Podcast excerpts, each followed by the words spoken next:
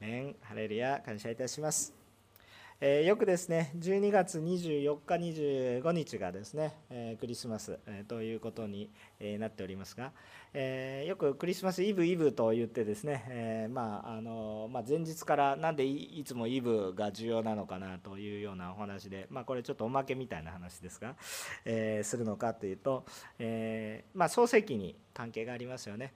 夕があり朝があった第1日ということで、えー、この夜から始まるんですね。日没から、えー、日没までが1日というふうに考えます。私たちは現在は夜から始まって夜に終わりますね、えー、0時から始まって0時に、え終わるというようなあそういう感覚で1日を過ごしておりますけれども、えー、まだ、えー、昔この聖書の時代というのはだいたい午後6時から1日が始まって午後6時に終わるとそういう感覚の生活です、えー、この生活のスタイルは、え現在もそうです、えー、どうぞイスラエルとか行ってみてください。現在もそんな感じです、えー、まあ習慣の問題、えー、この聖書を見る問題ですね、えですから、えこのクリスマスを祝う時にイブという感覚がありません。つまりクリスマス当日というイメージなんですよね、えだから夜あ集ってだから24日の夜に集まりますね24日の夜に集まって25日の昼間まで日没までがまあクリスマスいわゆるクリスマスと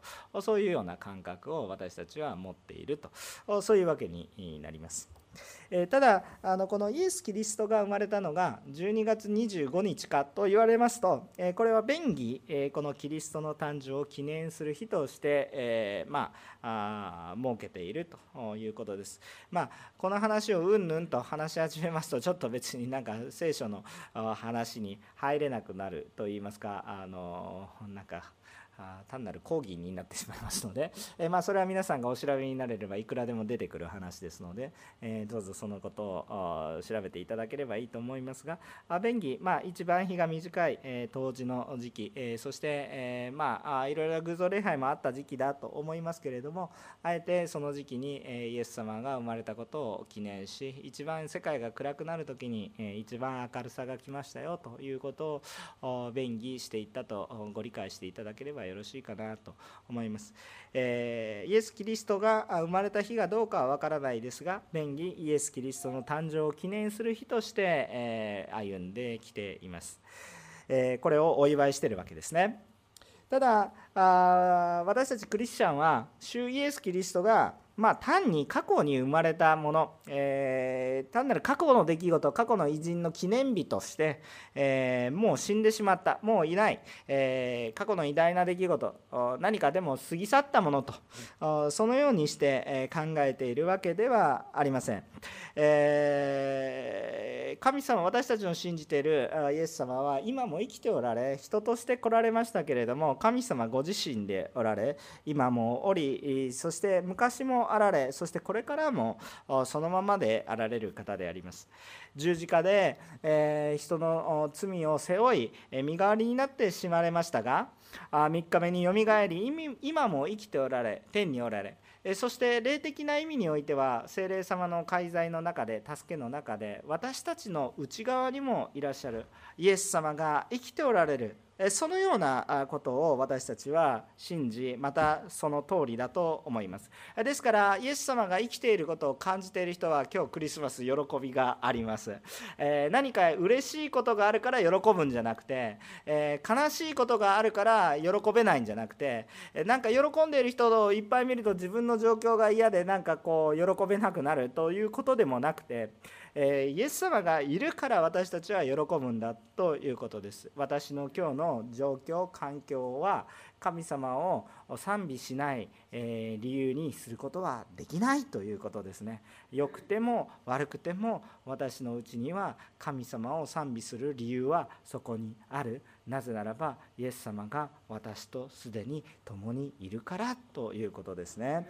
そのことが私たちのうちにも豊かに回復されれば嬉しいと思います、えー、イエス様の働きは御言葉通りこの聖書の通りにかつてもありそして今もありこれからもあることです。イエス様は天に昇られましたがまたやってこられます。ですから私たちは単に過去にあった出来事を記念としてあああの時は良かったね。イエス様来てくださいましたね。歴史的な記念日ですね。そうやって喜んでいるだけではなく今も私たちにダイレクトに直結していて今私たちの中に今クリスマスつまりイエス様が私のところに来られた私のところに共におられるという喜びイエス様が生きているクリスチャンその一人一人でありたいと願うとともにそしてこれからですねこれからどうなるんでしょうか？精霊様のお助けの中で私たちと共にいますがまたイエス様は来られるという意味でまあ、変な意味私たちはアドベントで指折りこうクリスマスの日を数えたわけですけど待ち望んだわけですけれどももう一つもう一度イエス様の訪れがある。それを再臨と言いますけれどもイエス様がまた必ず来られるということをある意味待ち望んでいる。私たちはある意味アドベントのような時を過ごしている、えー、今の人生なんだということをですね期待し待ち望んでいる、えー、そのようなもの。過去もあり今もありそしてこれからも主を待ち望む者主と共に生きているものだということを感じていただければ嬉しいなと思っております。そしてこのイエス様は御言葉の通り生まれ生きそして御言葉の通りまた来られます。皆さんがそれを信じるものとなりまたこの御言葉の通りのことを皆さんが経験していくのでどうなるんですか？それを経験する者の中には喜びがあふれるんです。御言葉の通りだから喜びがあふれるんです。御言葉の通りじゃなかったらなんだと思うんですけれども御言葉の通りだからすごいと思うんです。こんなことあるって思うんです。感動があるんです。こんなこと起こるはずがないでしょと思うことが起こるのでしかも御言葉の通りに起こるのでびっくりして信じた人たちが皆さんです。そして私たちの先輩の信仰者たちです。もう人間では信じられないようなことが御言葉の通りに起こります。さあ何を言ってるんだと思ってる人もいるんですね。この中で。いいです。いいですけれども真剣に一度御言葉を読んでみてください。そしてその御言葉を自分の生活に真剣に当てはめてください。そうしたら否定できなくなります。まあ、適当に読んでて、なんか飾り物でしょと思っている限りにおいては、まあ、全くイエス様の存在がよく見えないと思いますが、真剣に御言葉に向かい、真剣に御言葉を適用し、真剣に御言葉にあって生き生きた時に、神様がいることを否定できなくなります。だから疑ってもいい、初め信じようとしなくてもいい、でも御言葉に向き合って、本当に御言葉が書いてあることだろうか本当だろうかっていうことを本当に自分の人生で調べて人生で調べるんですよ。誰かがどうなったかってもうそんなことはいいんです。御言葉あなたに向かって書かれている言葉なんですから、え誰かはどうだっていいんです。あ御言葉はあなたが研究者になりなさいということを言ってるんじゃなくて当事者になりなさいと言ってるわけですよ。だからその御言葉が私のうちにしっかりとあるかどうかっていうね、えことを私たちがしっかり受け止めていくとよろしいかなと。いうこということを思うわけですよ。ね、あの今、蒼天祈祷がなされてますね,、えー、ねえー、もうちょうど山の上でイエス様が説教された。あそのこと。ね、誘惑を避けなさいというメッセージがあったわけですけれども寛容を避けなさいというメッセージが最近もありました。男性たちは目で見るものを気をつけなさいと言ってるわけでそうですねって納得したからって御言葉適用してるわけじゃないです。実際に見ない誘惑するものを見ない。女性たちは心を守りなさいよ。聞くことに注意しなさいよ。あなたの心が他のものに奪われないのに。なるほどなるほど。素晴らしい話だそれは全く御言葉を適用していることにはなりません。実際に聞かない。実際に足に心を向ける。ああ今日はクリスマスなんだから。何かを置いて、ね、まずあなたをイエス様を。心向いていますか？今イエス様に。私たちの目がイエス様に向いていますか？それが本当に重要なことですよね。それはなんとかああそうあるべきですね。クリスチャンたちがそうしたら一生懸命礼拝で奉仕してる人がいる。私はのなんとなくのんびりじゃなくてあなたの心が今本当に主に向いていますか？御言葉をそのまま適用する。あの人がとか信仰の立派な人がやればいい。じゃなくて御言葉。あなたに語られていて御言葉の通りにあなたに起こった時にあなたの信仰が強められイエス様が共におられることを否定できなくなってあなたのうちに何が回復するんですか？喜びが回復します。だから喜ぶんですよ。なんかね楽しいお祭りだから喜ぶんじゃないですよ。イエス様の御言葉が確かなものだということが分かるので喜ぶんですね。さあ今日のタイトルは「御言葉通りの訪れが喜びとなる」と。皆様のうちに御言葉が豊かに、え、こう回復することを願っています。まず今日の聖書の箇所を見てみましょうか。まず3つのポイントで話しますがまず第1番目のセクションは1節から7節ですね。えー、ちょっと走って読みます。牧師が走って読みますので聞いてください。その頃全世界の住民登録をせよという直令が皇帝アウグストゥースから出た。これはキリニウスがシリアの総督であった時の最初の住民登録であった。人々は皆登録のためにそれぞれ自分の町に帰っていった。ヨセフもダビデの家に属しその血筋であったのでガリラヤの町ナザレからユダヤのベツレヘムというダビデの町へ登っていった。身重になっていたイーナ漬けの妻マリアと共にに登録するためであった。ところが彼らがそこにいる間にマリアは月が満ちて男子のウイゴを産んだ。そしてその子を布にくるんで貝羽桶に寝かした。宿屋には彼らのいる場所がなかったからである。アメン。最初のポイントです。御言葉通りに生まれたイエス様。イエス様は御言葉の通りに生まれましたよ。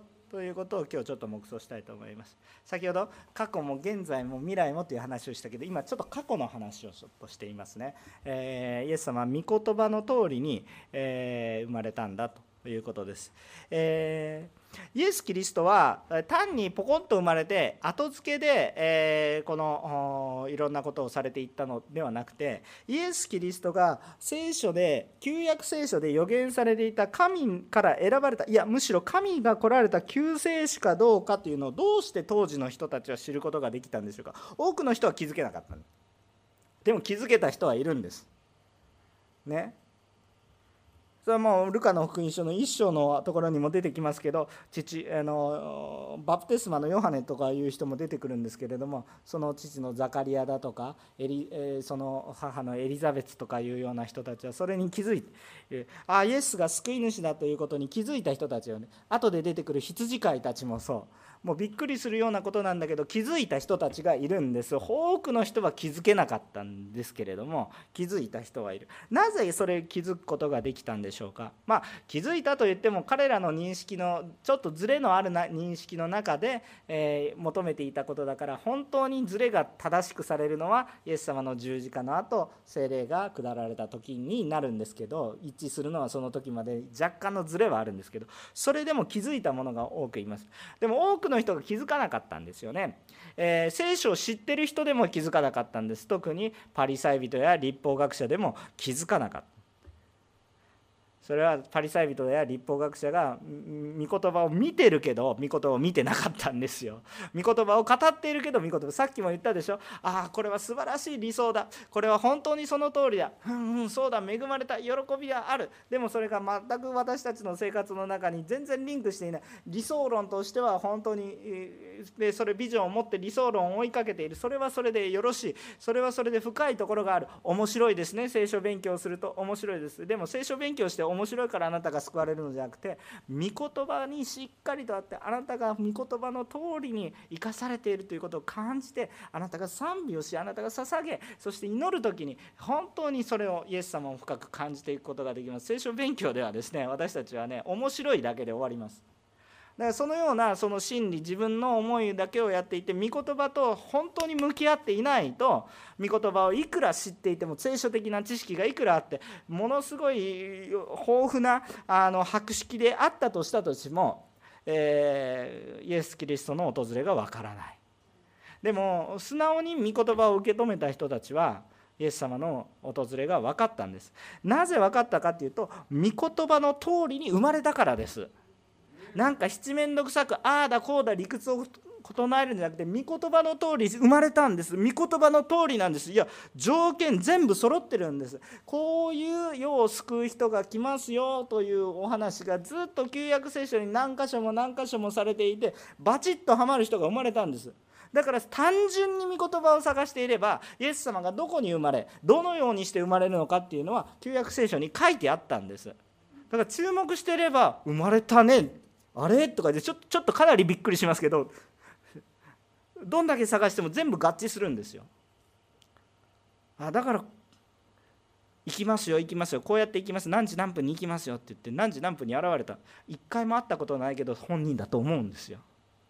それ全ての条件に満たしているから。だから本当に死を待ち望んでいた人たちには分かったんです。このあとね今日読んでないところなんですけど後に出てくるシメオンとかいう人ね。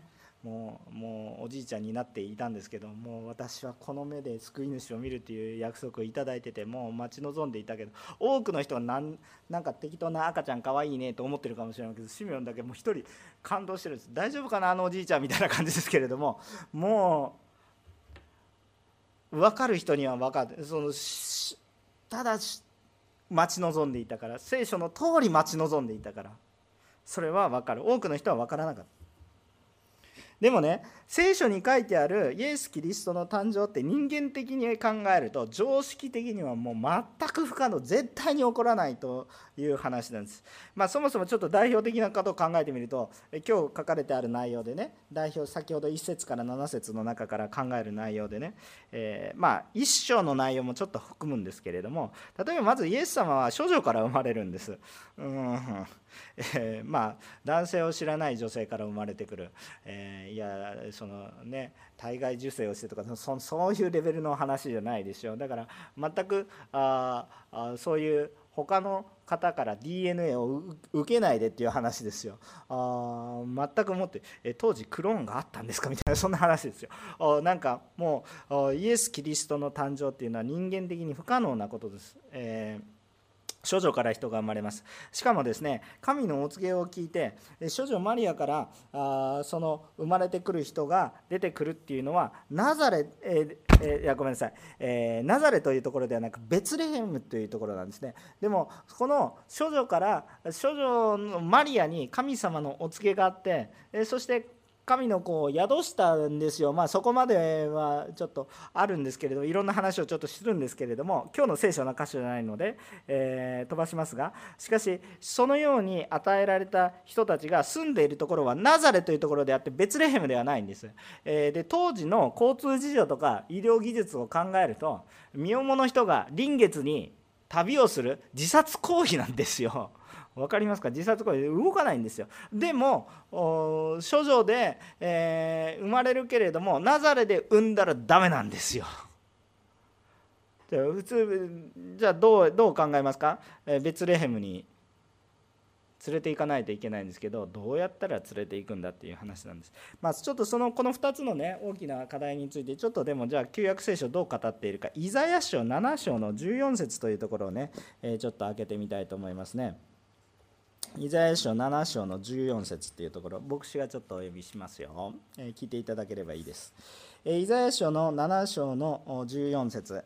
まあえー、いろいろちょっと前後飛ばしますが7章の14節お読みいたします。それゆえ主は自らあなた方に一つの印を与えられる。見よ処女が身ごもっている。そして男の子を産みその名をインマヌエルと呼ぶ。なんかもうマタイの福音書を読んでるかのような 御言葉ですね。えこんなところにこれイザヤ書ですよ。もうね何年前何年何何千年前の話ですみたいな。そうそういう話ですよ。イザヤ書の。何百年も前の話。もうイエス様の命なんか出てこないです。でももう福音書の新約聖書のマタイの福音書の1章23節に出てくるかのような御言葉ですね。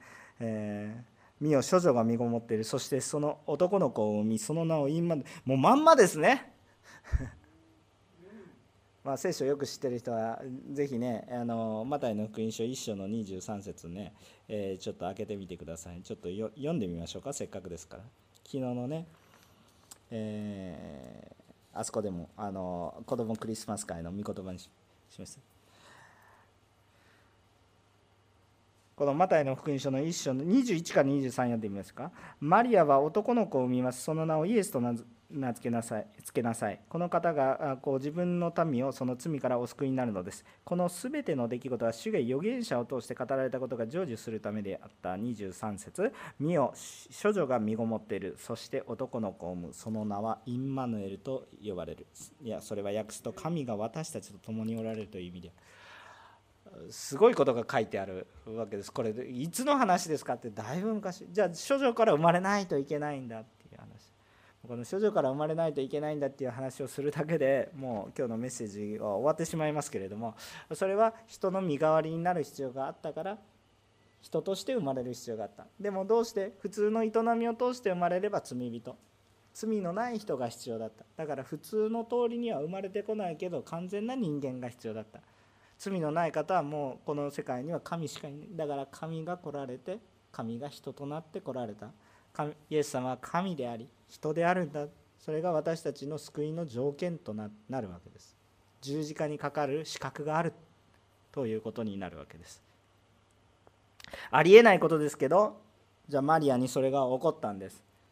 当時この話をするとちょっと一章の話になるのでルカの福音書一章の話になるのであんまりちょっとちょっと不足的ですね。原稿にも書いてなかったんですが、え、当時もしね結婚の前に、え、女性が妊娠をするということはどういうことですか。当然疑われます。で今のような時代ではありません。当時、え、特に、え結婚を約束している相手がいるところにおいて相手を裏切った場合の女性の命の保証はないです。ちょっともう時代が違いますね。これ命がけのことだったんですね。皆さん考えてください。で結婚前の女性で婚約者がいる女性ですね。マリアはねそんなね皆さん30歳ぐらいの成熟した女性だと思います。そんなバカなことありません。もう少女ですよ。中学生ぐらいじゃないですか？今で言ったら。ようやく体が産めるように体が子供が産めるようなね状況になってもう結婚相手が決まってたら独立して結婚してっていうそういう時代ですだからね。そうでしょ？ちょっと前まで日本や韓国だってどうだったですか？ねちょっと前。ちょっと待って100年ぐらい前考えてみてください。ちょっと前でね。どうだったですか？いやそれが正しいと言ってるわけじゃないでしょ？それがいいと言ってるわけじゃないんですけどちょっと前。178今最近でも日本の法律ちょっと忘れてしまいましたけど16歳ぐらいで、まあ、変わると思いますけどね。これ変わってくると思いますけれども。16歳で女性結婚できるんでしょ？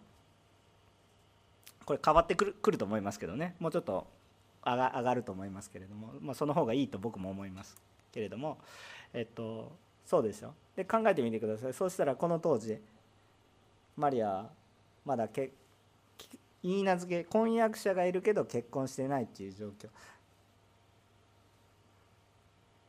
でそこで生きるか死ぬかの選択を突然身に覚えがないのに受けてでマリアはそれを好みお言葉通りお言葉通り好みになりますようにって受けていくんです少女の決断ですよ。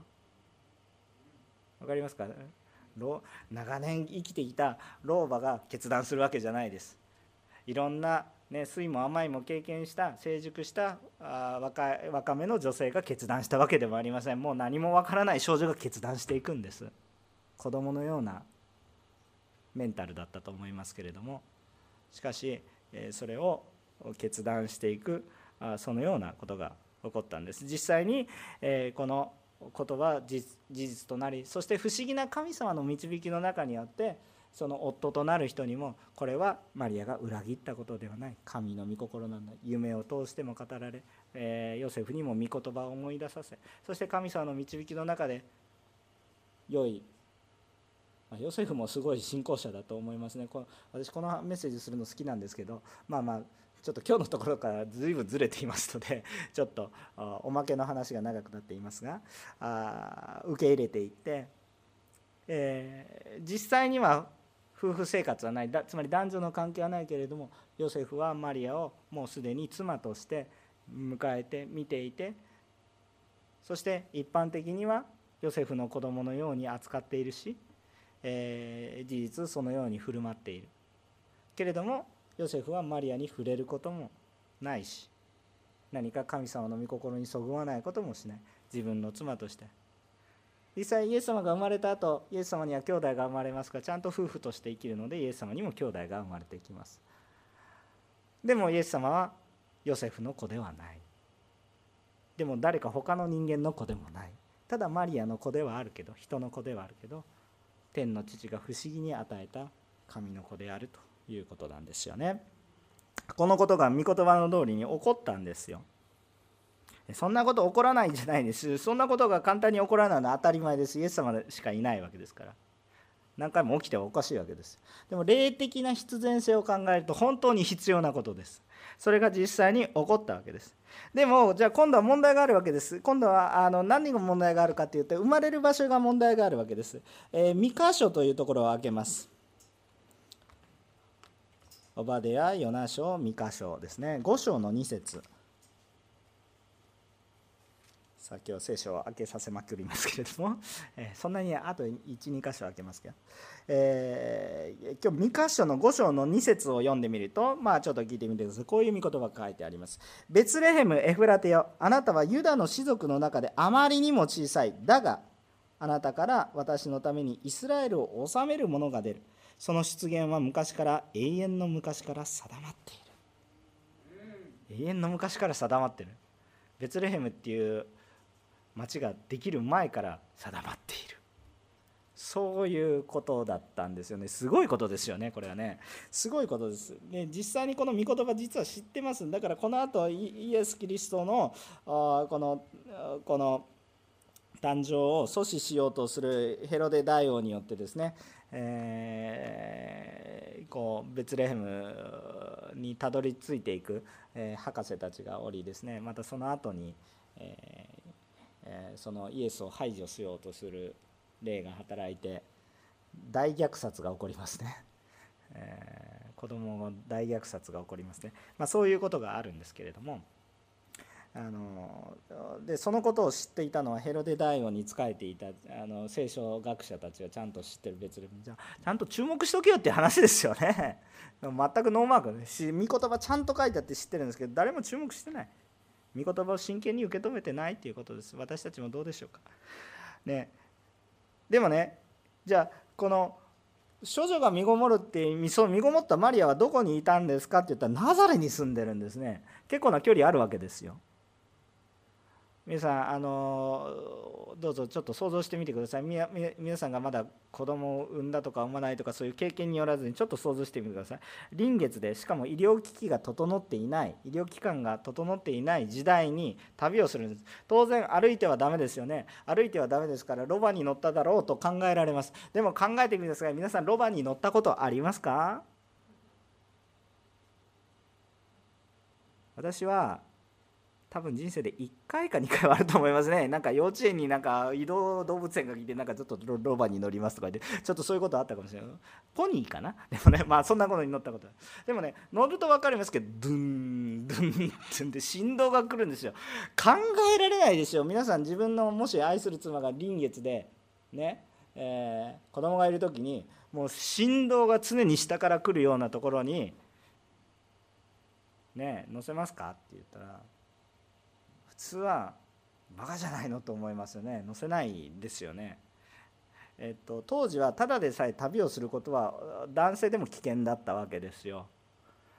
まあ、当然夫婦で動いているわけですけど身重な人が臨月に旅をする愚か者ですよね えー、だから普通はしないわけですだからナザレで生活していたらナザレで産むというのが自然の流れだし動くことは難しかったと思いますし今のように自由に旅行できるわけじゃないです。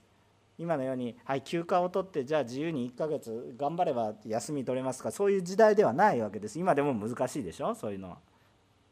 ね、国が違ったらできるかもしれませんが。でも難しいじゃないですか今のでも当時はもっと職業が毎日毎日のことでやっていてそんな簡単に優雅自適に休暇だから旅行するなんていう概念がありません。つまりその生まれた鉢で生き生まれた鉢で死んでいくというようなそういうような形ですよね。だから人動かないんです。だから普通考えないんです。ところが神様不思議なことを起こされて今日読んだところになりますよね。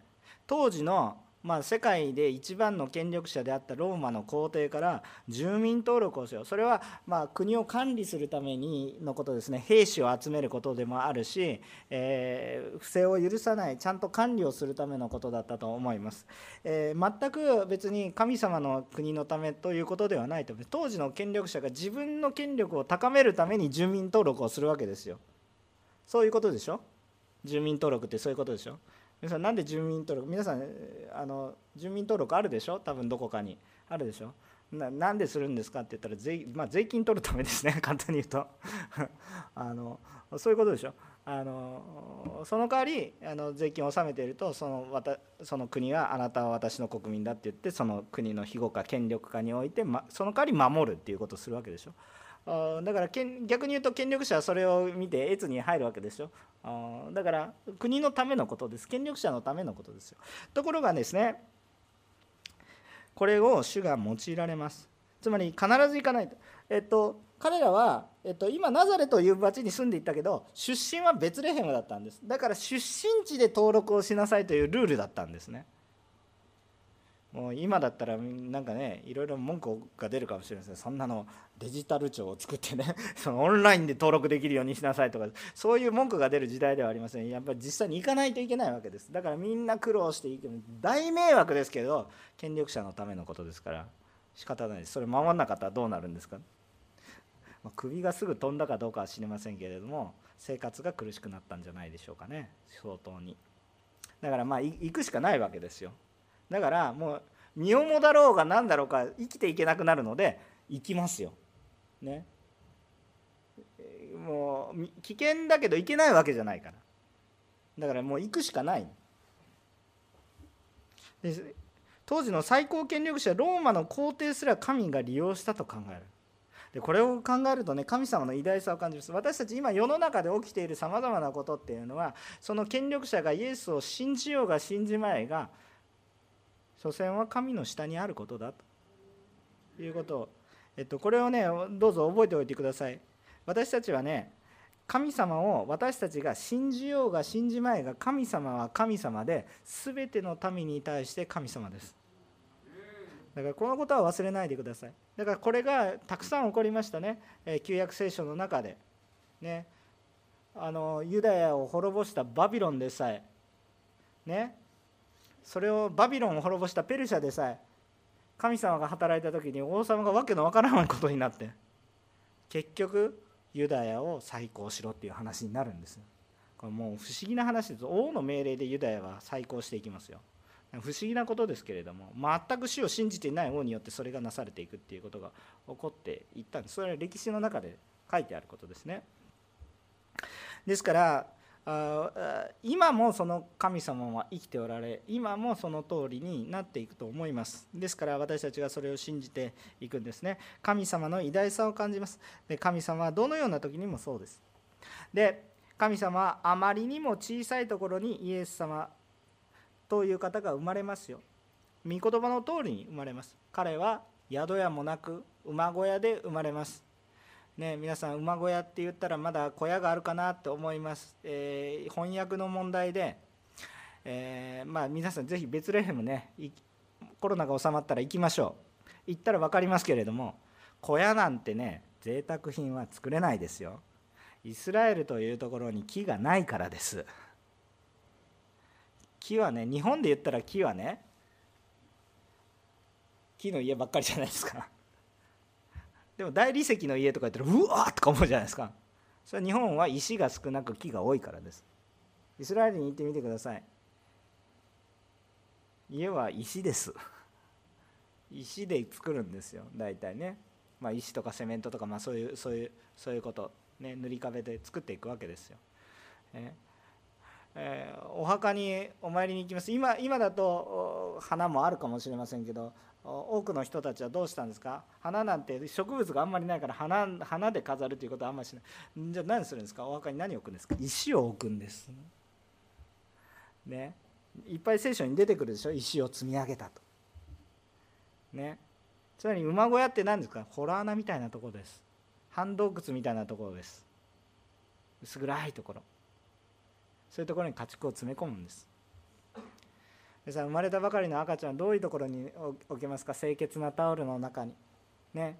ね。柔らかいところに置いてあげます。馬小屋の中で一番柔らかいところはね。家畜のよだれやいろんなもので混じり合った、まあ、せめて新しい藁を置いた餌箱だったわけです。一番小さいところに一番寂しいところに御言葉の通りイエス様が危険を冒してナザレからベツレヘムというところでお生まれになりました。主は御言葉の通り来られましたよ。だからイエス様だということが分かりますよ。ということですね。御言葉の通りにことが起こりました。2番目のポイントです。予言の御言葉に今も御言葉が重なってその御言葉が確かなものとされていきますよということです。かつてあった予言が今起こったからはいそれで終了じゃなくてそれに追い打ちをかけるように御言葉がかぶさっていきます。いいですか？旧約聖書にあった言葉に新約聖書が重なりますけど同じことをフォローしてるんですよ。旧約聖書と新約聖書が対立してるわけでも別のものでもありません。旧約聖書にあったことを新約聖書がさらに加速していくんです。同じ方向に向かっているんです。そして今も私たちの中にその御言葉を生きていき私たちの信仰生活の中でこの御言葉に反しないことで加速していきます。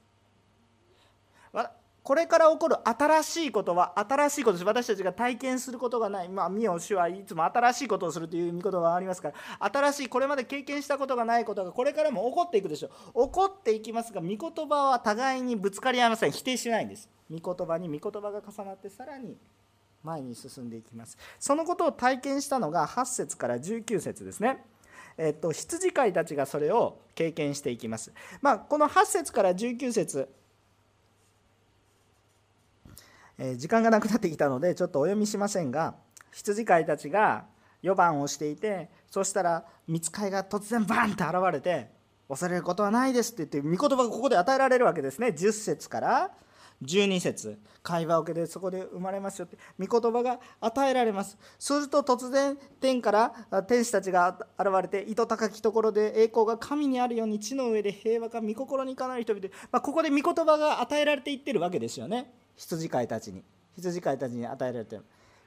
そしてその御言葉をそのまま御言葉としてそうだその通りだと言って素直に受け入れてパッて言ったらその御言葉の通りに赤ちゃんがいて、まあ、緑子、まあ、表現はね緑なのか赤なのかとか言われますけどどちらにしろ緑子っていうのはこう元気な子供を意味すること。赤赤赤ちゃんっていうのは実際に赤いからそういうふうに思う思う。どどっちでもいいです。あ赤ちゃんだから緑子あこう健康な子供つまり緑があ生きていくようにその命を象徴してますね。緑子っていうのは健康な赤ちゃんということです。まああんまり最近言わない赤ちゃんとばっかり言いますからね。同じことです。まあとにかくですね。緑子はいますよ。でそこにあの行ったら赤ちゃん元気な赤ちゃんいるわけですよ。びっくりしちゃってね。でこういうお告げを聞いたんですけど本当ですか？って言ったらもう聞いた人はもうびっくりしちゃってね。でただマリアだけはその神様のからの話をよく聞いていたしだから何かあんまりびっくりしないでびっくりはしたけれども落ち着いてそれを受け止めていったっていうことですね。御言葉をとにかく受け止めていった。もう理解することはできないけどとにかく受け止めていった。そういうことですよね。それがこの8節から19節に書かれてさあここを読む前にいえ読む前にいてもう話してしまったんですがイザヤ書の61章の1節から2節。を開けてみます。これも随分昔の旧約聖書。イザヤ書の61章の1節から2節。えここをちょっと読んでみます。イザヤ書の61章の1節から2節を読んでみるとこう書いてあります。読みます。神である主の霊が私の上にある。貧しい人に良い知らせを伝えるため心の傷ついたものを癒すため主は私に油を注ぎ私を使わされた囚われ人には解放を囚人には釈放を告げ主の恵みの年我らの神の復讐の日を告げ全ての嘆き悲しむ者を慰めるために。こういうふうに来てる。ここで貧しい人に良い知らせを伝えるために。羊飼いたちっていうのは当時の中ではまあ非常に、えー、まあ、羊飼いっていうのはいつの時代も楽な仕事ではないので、えー、大体ちょっとこう敬遠されの仕事です。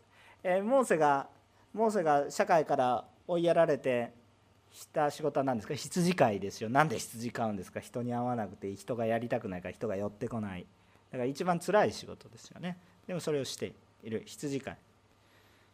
ね。大体文化が発展したところは羊飼いにはならないんです。それは奴隷に任せていく。そういうそういうような感覚です。羊飼い、えー、でまあ諸説ありますけれどもしかし、えー、このこの昼夜を通して番をしないといけない。そういう苦しいところにいた、えー、この一番貧しそうな辛いところにこうイエス様が最初に、え来てくれましたよね。で、えー、そして、ね、その後賛美が糸高きところに栄光が神にあるようにえー、地の上で平和が御心の人々かなう人々にあるようにってこう書かれてありますね。ちょっとね、えー、詩編148編開いてください。いや今日は楽しいですね。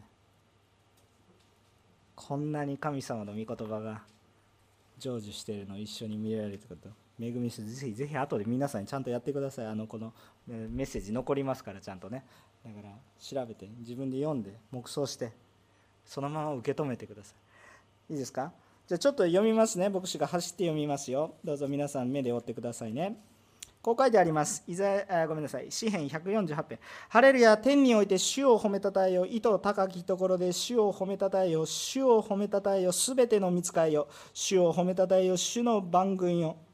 日を月を主を褒めたたえよ主を褒めたたえよすべての輝く星よ天の天よ主を褒めたたえよ天の上にある水よ。主の皆を褒めたたえよ主が命じてそれらは創造されたのだ。主はそれらをよよ限りなく建てられたのだ。主は去りゆくことのない定めを置かれた。地において主を褒めたたえよ海の居住よすべての淵よ。火よ氷よ雪よ煙よ御言葉を行う激しい風よ。山々よすべての丘よ。実のなる木よすべての杉よ。獣よすべての家畜よ。這う者よ。翼のある鳥よ。地の王たちよ。すべての国民よ。君主たちよ。地を裁くすべての者たちよ。若い男よ。若い女よ。年老いた者よ。と幼い者よ。主の皆を褒めたたえよ。主の皆だけが崇められるこのその意向の意向が地と天の上で主は見た目の角を上げられた。主にある敬虔なものをすものすべての賛美を主の近くにいる民イスラエルの子らの賛美をハレルヤ!アメン!この14節のルカの福音書2章の14節の賛美は短く言ったような感じですね。あ私たち何のために創造されたんですかって書いてあったでしょ？主を褒めたたえる。地のすべての王たちを信じようが信じまいが主を信じる者は神様からの祝福。主を信じなかったらこの世で権力を持っても滅ぼされる。愚かなことをしないで主を褒めたたえる。天の軍勢を主を褒めたたえよって歌ってますけど天の軍勢が主を褒めたたえてる時が来てるんです。旧約聖書に語られたことをそのまま新しい御言葉もフォローして今起きている現実に御言葉が成就していってる。そしてこれから起こることに対する希望が生まれてくるわけです。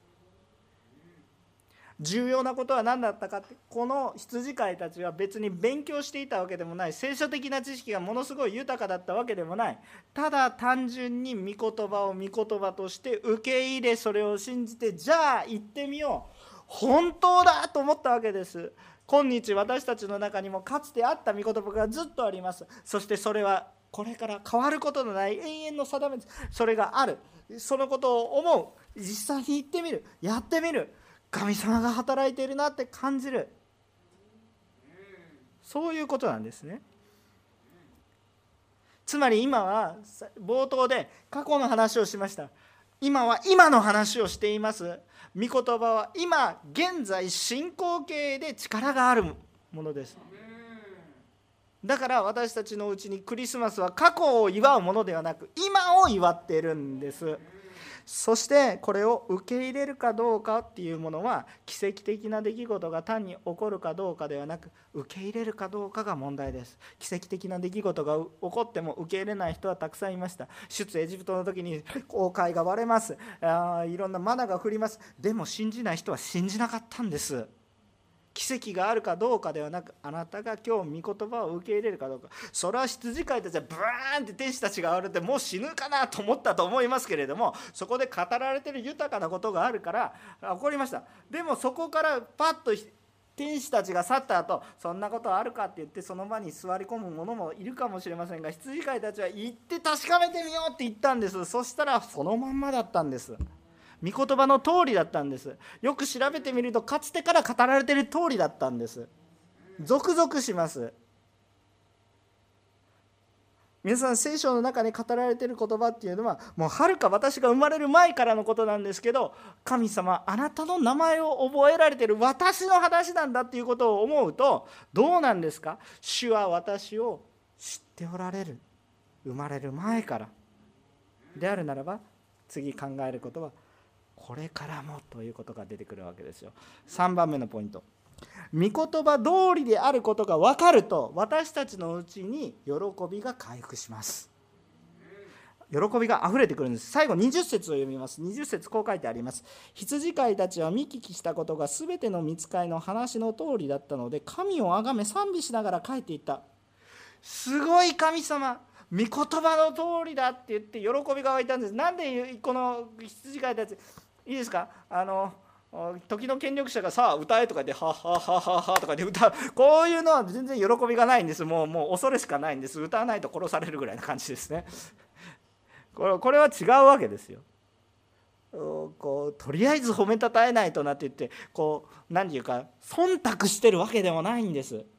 羊飼いたちは別に誰からも強いられてないんですけど真夜中にうわーって喜んだんです。なんでですか？その心の中に喜びがあるからです。なんで喜んだんですか？さっきから話していたこと。かつて語られていたこと。そして今語られていることがまさに現実として起こっていて。そしてこれから起こることも私は見捨てられない。暗さの中で希望がない中で歩んでいた人たちがかつて語られていた内容は今日私のために語られている言葉なんだな。今日も重ねて主は私に御言葉をくださったな。そしてその言葉は私のためにあることなんだな。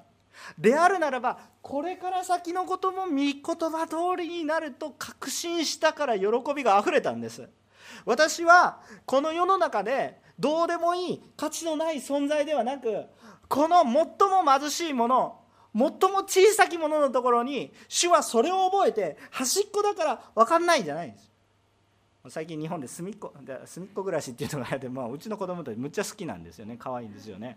あのいや僕も名前全部覚えてます。ちょっと毎日聞かされるので、えー、覚えてるんですけれどもそこにね誇りっていうキャラクターがいるんですよ。誇りですよ、今最近子供たち「ほこりかわいい」とか言ってるんですよ。もうね掃除してくださいと思うんですけど、まあ、とにかくですねそのほこほこりっていうのでも神様そのほこりがもう可愛くて可愛くてたまらないわけですよ。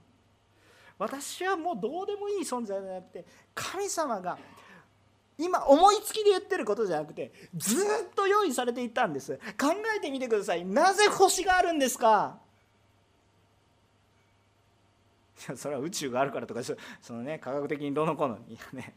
だから皆さん見えないです。なぜ星がある？さっきイザヤイザヤ書のあごめんなさい支援の148編。ね天よ星よ火よ月よ。主を褒めたたえ。星がなぜあるんですか？それはあなたがそれを見て主の約束を覚えるためですよ。用意されていたんです。今日あなたがイエス様に出会うために用意されていたんです。それはかつてから用意する。急に私は急に準備すること多いですけど 神様は違います。神様ずっと準備されていてあなたのためにずっと。イエス様の十字架だって何年前ですか？2000年ぐらい前ですよ。そうでしょ？でもその今日あなたがちゃんともう一度イエス様と出会うために準備されていた。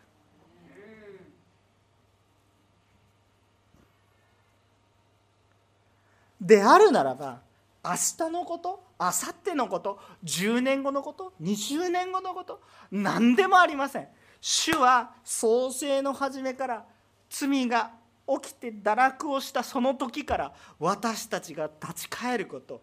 ずっと待っているんですから10年20年大したことはありません。ちゃんと待ってくれますしそして今という瞬間に神様を受け入れるならば主は喜んでいるしその喜びが私たちにも伝わって私たちも喜ぶんです。なぜならばこの先将来のことも主は私たちのことを考えておられるという確信に至るから大丈夫だという確信に私は絶望のようなゴミのような人生を歩んできたかもしれないけど主は大丈夫だっていうことを考えるから状況は悪いでしょ状況何も変わってないんですよ。羊飼いたちの仕事がいきなり王様になったりしてないですよ。羊飼いの仕事は羊飼いのままです。ローマ帝国の支配はローマ帝国の支配のままです。後にローマ帝国がまたイスラエルを滅ぼします。歴史は変わりません。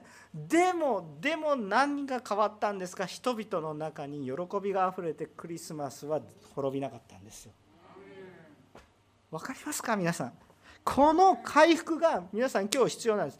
だから御言葉がかつても語られ今もありそしてこれからもある。御言葉を正面から御言葉の通りに起こるということが分かってくると私たちの中に喜びがあふれてくるんです。さあ今週伝道集会があるわけですけど牧師がやれと言われたからもうやらないといけないとかそういうことじゃなくて御言葉が起こるということを期待してください。主の名を呼び求める者は皆救われる。老人が夢を見たり若者ビジョン見たりするんです。貧しい者が富病のある者が癒されるような奇跡が起こると信じるから私たちは褒めたたえられずにはいられないんです。私は牧師だから一生懸命やらないという悲壮感でこの伝道集会や礼拝を導いているならばもう皆さんがかわいそうすぎます。本当に主は生きておられる御言葉の通りになるって喜んでいるので礼拝するんです。飾るんです。主を褒めたたえるんです。石でさえ主を褒めたたえるのに。私が主を褒めたたえないわけにはいかないんです。皆さん石に叫ばせる、まあ、今日の御言葉から吹っ飛んでしまってますけど、ね、私イエス様が、ね、語られたんです。石に叫ばせるつもりですか？と。ねもうこう立法学者たちはあの弟子たちうるさいからイエスお前がリーダーだからちょっと黙らせるって。いいですよ私は彼らを黙らせた石が叫びます。神様が素晴らしいって。月よ星よ宇宙よ天よ地よ。動物でさえ主を褒めたたえててあなたは主を褒めたたえないんですか？私は口がある。体がある。主を知っている。ならば主を褒めたたえたいんです。さあ皆さんはそういう喜びの中に生きていますか？それとも虚しく過ぎ去っていく？家名誉力美しさ健康それを誇りますか？つい100年前までは存在もしなかったそんなものを誇りますか？何を誇るか。主の御言葉がなるということを本当に分かれば私たちの人生は変わるし輝きが変わります。私たちの世にある名誉はそれはそれで素晴らしいものです。でもそこから来る喜びとは比べ物にならない喜びが皆さんのうちに回復されるんです。国が滅びても滅びない喜びがあるんです。そういう話をしてるんですクリスマスは。どうぞクリスマスの恵みが皆様のうちに豊かにありますように。過去いまし今いましこれから来られる方を迎えましょう。お祈りをいたします。